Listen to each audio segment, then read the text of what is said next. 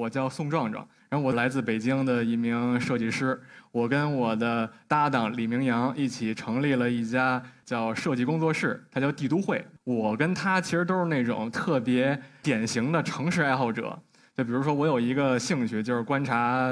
城市里的人。很多人在休假的时候都喜欢去海边，然后就在沙滩上躺着看这个海浪来回拍打沙滩，感觉那个景象特别的放松，让人。那我就可能比较奇怪，因为我就喜欢在马路边，呃，在十字路口边上，然后看人潮来回这么走，然后我也会觉得很放松。不过无论如何，我还是经常会想一个问题，就是问自己：我为什么这么喜欢城市？或者说城市为什么这么吸引我？当然，除了我自己的家乡城市，也就是北京以外，我还喜欢很多很多其他城市，比如我之前呃学习跟工作过的这个波士顿。再比如，之前在波士顿待着的时候，我还经常去旁边不远处的纽约玩啊什么的，当然也包括上海。所以，刚才我提到的那些城市，他们有一个共同点，比如北京、上海、波士顿、纽约，就是他们都是大城市。它们不仅大，而且特别的多元。在那样一个地方，你就有很多事情不不一样的事情可干，有很多不一样的人可以看见。不仅是我，其实已经有很多的研究，包括观察，证明了就是大城市它吸引人很重要的一点就是多元。那多元意味着什么？在我看来，多元就意味着它能提供给你很多超过你理解的，或者超过你想象的，以及超过你需求的那些信息。但是，显然意外跟陌生感还有另外一面。就比方说，你在家里，或者说你在你办公的地方，没什么新鲜感，也没什么惊喜，但是你就觉得特踏实，你就觉得你什么都能控制，对吧？但是在北京、上海这样的城市，因为它有很多的意外。它有很多的陌生的东西，你就会觉得很多事儿你不能理解，而伴伴随而来的就是一种失去控制的感觉。举一个例子，从今年开始，北京包括上海其实也一样，就出现很多类似这样的场景，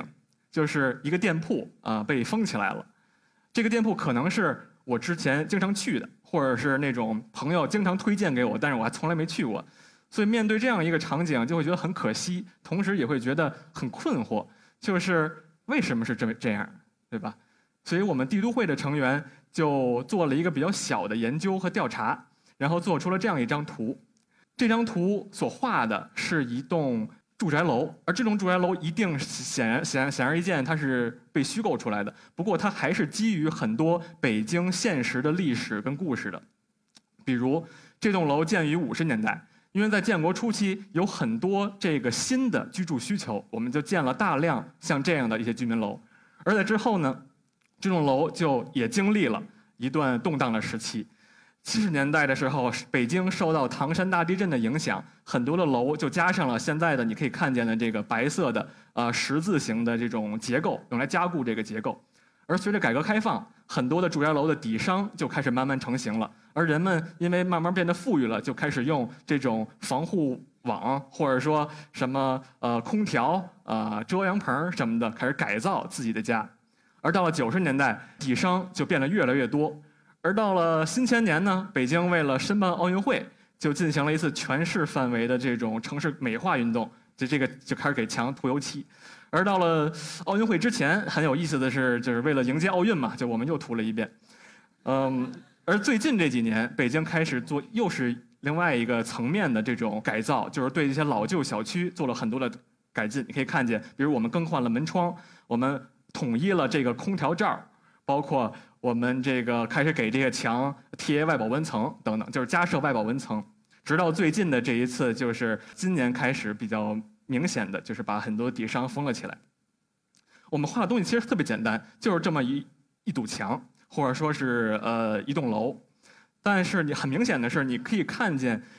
这面墙或者说这栋楼上是有很多力量的，比如有一些自上而下的力量，比如要深奥，所以我们要刷墙；还有一些是自下而上的力量，比如我们有了钱之后，我们会装空调，我们会把自己家的阳台封起来，这样室内的面积会大一点等等。我们把这样一一栋楼放在一个六十多年的这么一个时空的范围内，其实很想呈现的一个信息就是，你所看见的在每一个历史阶段的这样一个样貌，这栋楼的一个样貌，其实都是刚才我所提到的那些力量互动的结果。而很显然，这种互动它永远不会停止，除非这楼被拆了。换句话说，我们今天所见到的这栋楼的这个样子，它一定不是个终结。它以后变成什么样，这只取决于未来这些力量是怎样互动的。所以，我觉得这这张图非常好的解释了帝都会是在做什么。你在城市里，特别是大城市里生活的时候，你享受很多的便利，但是你也会觉得有很多刚才我所提到的不解和困惑。而我们就是希望用自己的图，用自己设计的这种形式语言，来让这座城市变得更容易理解一些。当然，如果让城市变得容易理解，其实不止这么一种形式。比如，我们从二零一二年开始，当时我们几个还是呃在清华大学建筑学院读书的几个本科生，我们就开始回到自己的母校，来给他们去做这种高中生的建筑和城市的教育。比如我所在的那个北京四中，我就会讲到这个地方是怎样从元大都的时候，元大都之前什么都没有，经过八百年发展成现在北京四中的这个样子，或者说。同学们会玩一个游戏，大家分别扮演政府官员、开发商、呃居民、专专家、呃建筑师什么的，然后一起呢用乐高积木来开发他们学校旁边一个实际的地块。在有一节关于北京的课之后，一个小同学就过来跟我说：“啊，老师，我头一次发现我这么不了解北京，我想多了解一点。”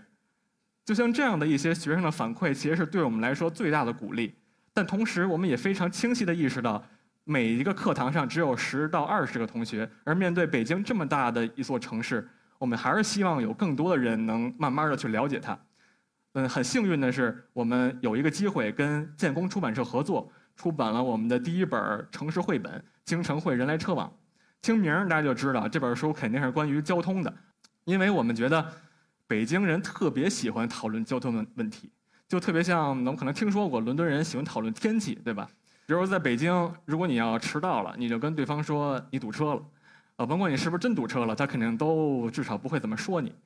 再比如，我们经常抱怨自己的立交桥，北京立交桥，大家可能也听过一个笑话，就是什么不法分子绕了上了立交桥，怎么也绕不下来了，最后被逮了。基本说的就是西直门立交桥，所谓的世界第九大奇迹。于是我们在我们的书里也画了很多立交桥，一共五十四座吧，可能是。当然，在右下角那个最大的那个，也是看起来最复杂的那个，并不是我刚才所提到的这个西直门桥，而是这一座，它是叫四惠桥，位于北京的东南四环。我们当然不只是想画这些立交桥这么简单，我们还是希望解释一个问题，就是立交桥为什么这么复杂。而对于这个问题，我那个搭档确实有一些研究，而且他也提出了一个解释这个方问题的一个很好的方法。我们还是以这个四惠桥为例，我们可以看见，在下边有一个公式，这明显体现了我们这些理工男的这种思维方式。显而易见，一个复杂的立交桥是可以被分解为几个没那么复杂的立交桥的。举个例子，比如这个四惠桥，它就等于。一个管头桥加一个廊筏桥再加一个环岛，而我们还可以进进一步的去分析，比如管头桥等于什么呢？它等于一个科惠桥加三个仰山桥再加四个荣华桥。当然，我们不应该停在这一步，对吧？因为这些桥完全还可以进一步的被划分。其实我们到最后就会发现，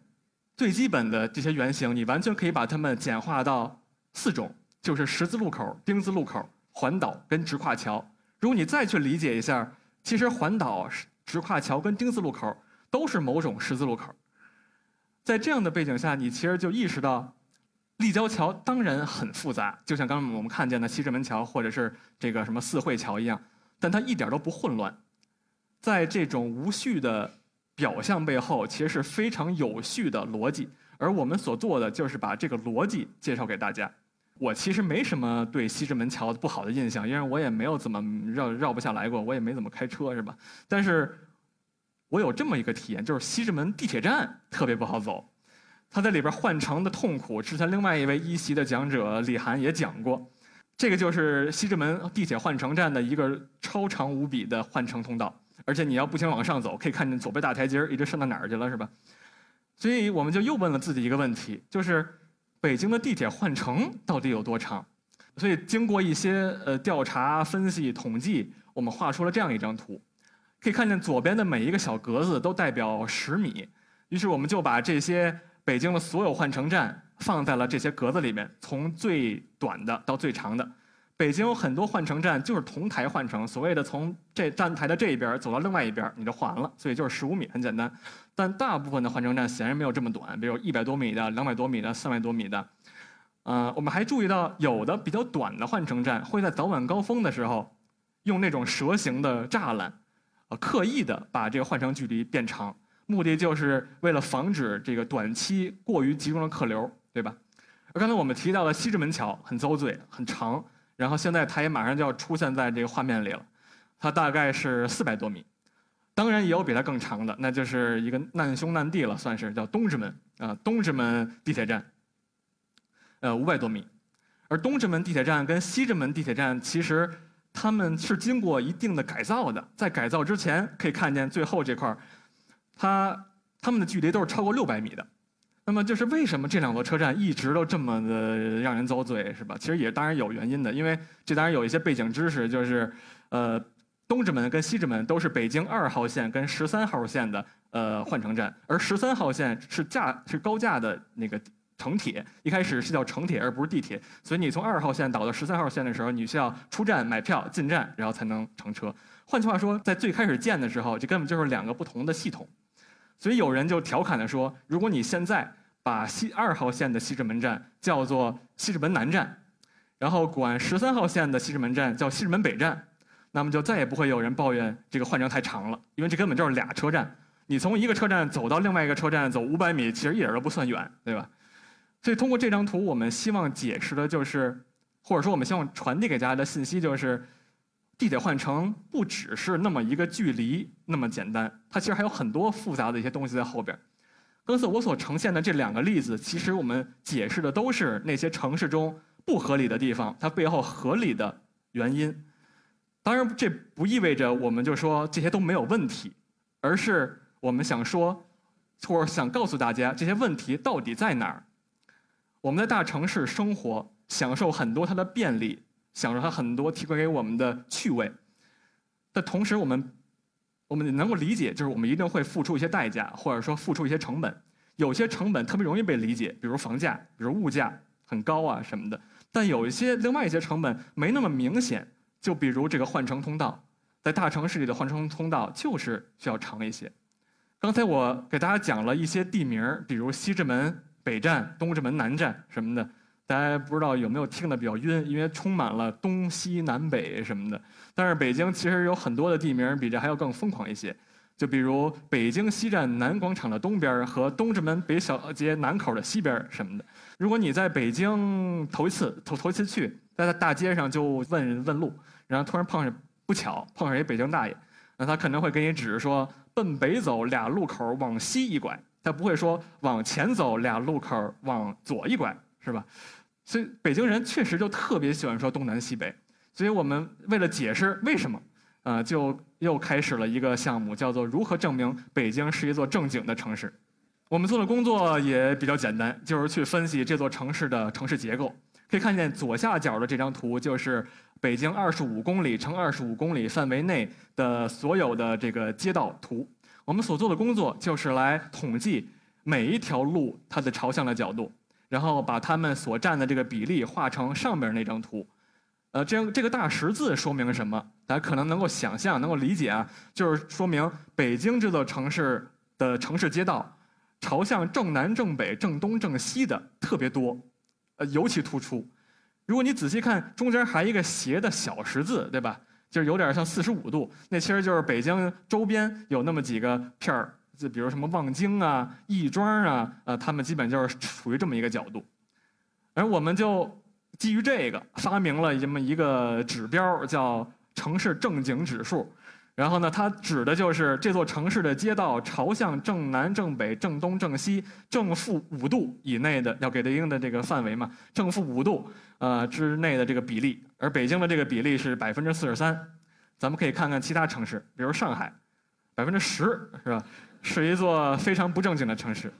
而北上广深、呃广州、呃深圳都是百分之十六，其实也这个半斤八两，都不太正经。但是也有一些比较正经的，就比如我们这儿有有一些西安百分之三十八，啊，郑州百分之三十五，等等。而北上海当然也不是最不正经的了，因为我们还有百分之九的武汉，百分之八的南京，百分之六的香港。可能大家会觉得，或者说一些严肃的研究者可能会觉得这太不严谨了，这是什么玩意儿？但是我们自己还是觉得这个东西说明了一些问题。就比方说，经过我们的统计，在正经方面，北京确实是呃遥遥领先的。呃，唯一能够跟它有一定匹敌的这种就是石家庄。是也是百分之四十二，百分之四十三，这俩完全就是第一集团。还有一点就是，你可以看一看这些最正经的城市，比如呃北京啊、石家庄啊、啊还有什么西安、郑州，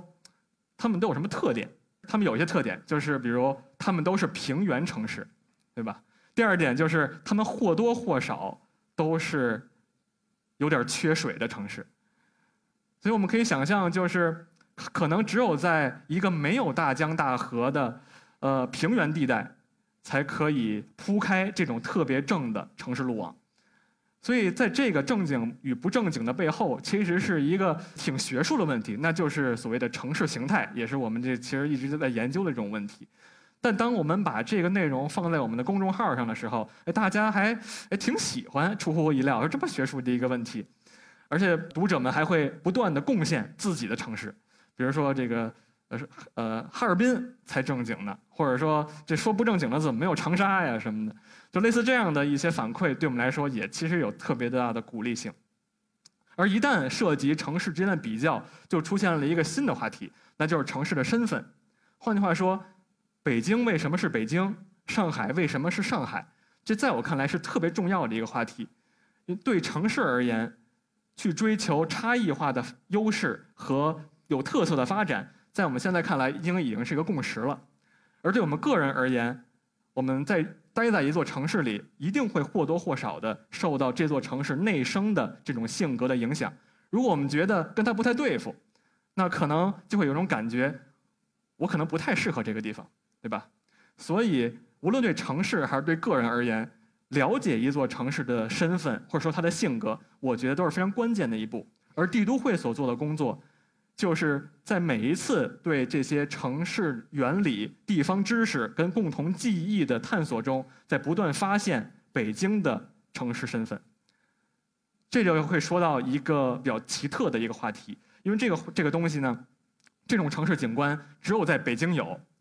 那就是驻京办。驻京办特别有意思，因为它刚才说到了，它只在北京有，所以我们可以这么理解，就是驻京办参与塑造了北京的城市身份。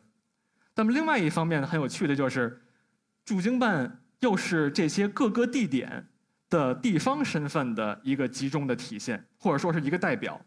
就比如刚才大家在短片里看见的这个西藏大厦，可以看见它就尽管是一座现代呃建筑，但却具有很多的这种藏族建筑的这个特征。我们同时能看见的是具有伊斯兰教建筑风格的新疆大厦。还有这个宁夏大厦，这些大厦大部分都是这个驻京办所在地啊，有的有的不是，上面都写了。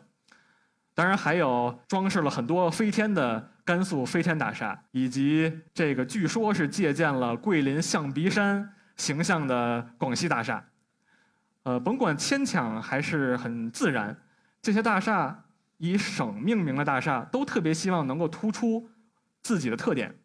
而当把这些所有楼放在一起的时候，则恰恰是北京的特点。我们这些帝都会的小小伙伴们，其实基本上都是学建筑的，所以我们最关心的就是这些楼长什么样。从这个上面，我们的感觉能阐释出很多东西出来。不过，当我们把这个内容放到公众号上之后，大家回复的这个画风却跟我们想的不太一样。大家回复的一般是，呃，黑龙江这个驻京办溜肉段儿最好吃。或者说你们怎么没画这个湘西驻京办？那是干锅一绝，什么的。所以好像在帝都人民心里，呃，驻京办就划等号，好吃的。所以仅仅仅是这一点，我就觉得特别有意思。而对于北京来说，吃确实是特别重要的一个话题，因为不仅是你要考虑去哪个驻京办吃，你仅仅是来照顾这两千多万张嘴，其实就已经是很大的一个民生问题了。而北京作为一个巨大的消费型城市，它的粮食包括蔬果是根本不可以自给自足的。就蔬菜而言，它只有大概百分之十的比例是，啊，在本地生产，而其他都在哪儿生产的呢？我们特别对这个问题感到好奇，所以就去了北京最大的一个蔬果集散市场新发地，然后去做了一番调研。但因为当时做调研的时候是冬天，冬天我们最爱吃火锅，所以我们想解答的一个问题就是：当你在北京吃一顿火锅的时候，桌上那些琳琅满目的食材都是从哪儿来的？这是我们的一个调研结果。你可以看见，尽管这些菜被放在同一个桌子上。你一会儿也会把这些菜都加到你那一个锅里的涮来涮去，但是它们其实是来自大江南北的。就比如我们现在映入眼帘的这个保定来自保定的藕，或者白洋淀的藕，其实就是特别呃有特点的。但是以后还能不能吃上，这就是另外一个话题了。但至少现在是很有名的。而我们也知道，河北其实是在各个方面都在不断的、默默的为北京做着付出的。可以看见，仅仅是蔬菜这个领域，河北是北京最大的蔬菜供给源，而紧随其后的就是山东。山东省有很多的菌类都是产自山东，比如什么平菇啊、香菇啊、金针菇啊什么等等。尽管这些香这这些菇都在菜单上被放在一起，但其实它们还有点不一样。比如有的是地里种的，有的是工厂里培育出来的。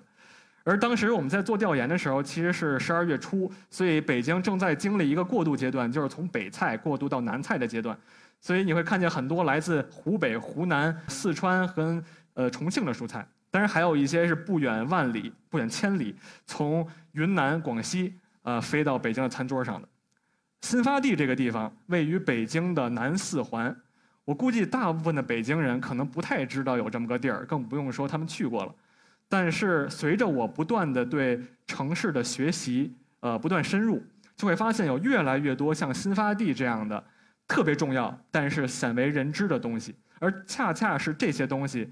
在维持着这一座城市正常的运转。每一次我站在一栋高楼的时候，高高楼上的时候往下看，当整个城市的景观都容纳在我的视野里，底下的那些。小汽车就像火柴盒一样，小人儿就像小蚂蚁一样的时候，我就会折服于这座城市的复杂性，也会经常想，这么复杂的一个城市竟然能运转的正常，没出什么大的岔子，那真是一个特别难以置信的事情。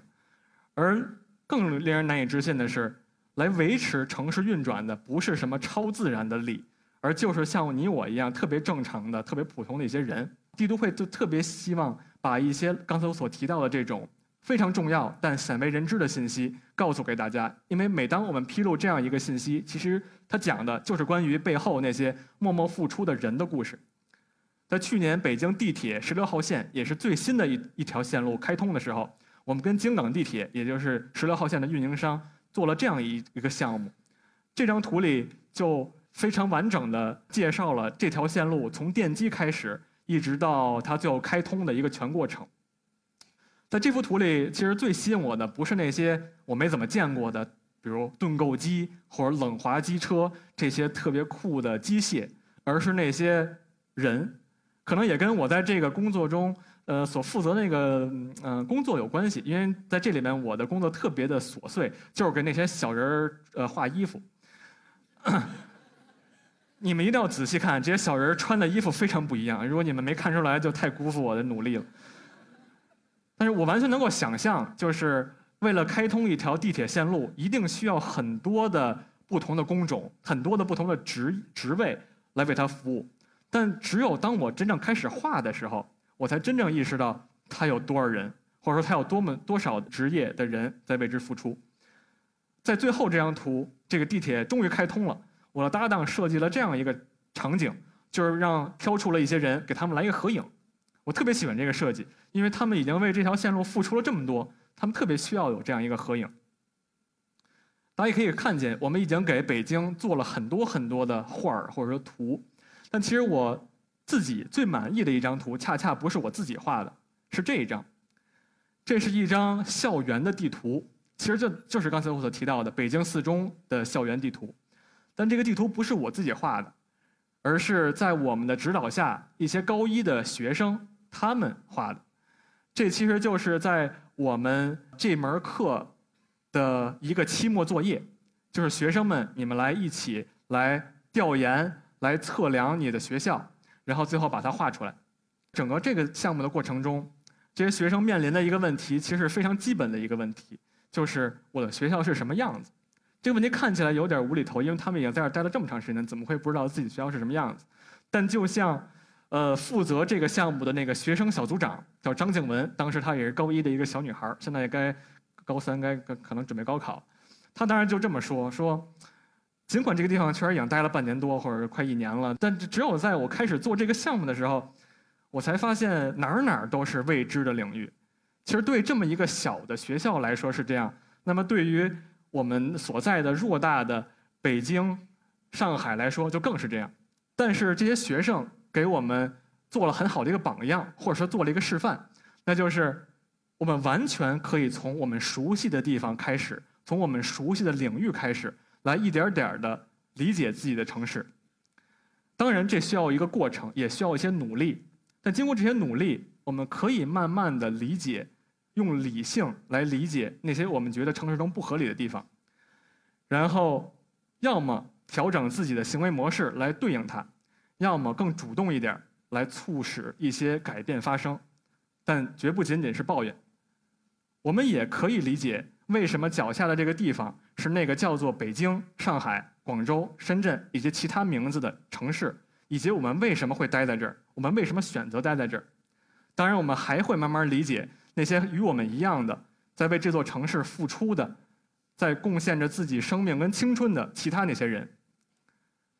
在这个过程中，我们这些小伙伴儿，左边这些就是我们帝都会，就特别希望成为大家的一个向导。谢谢大家。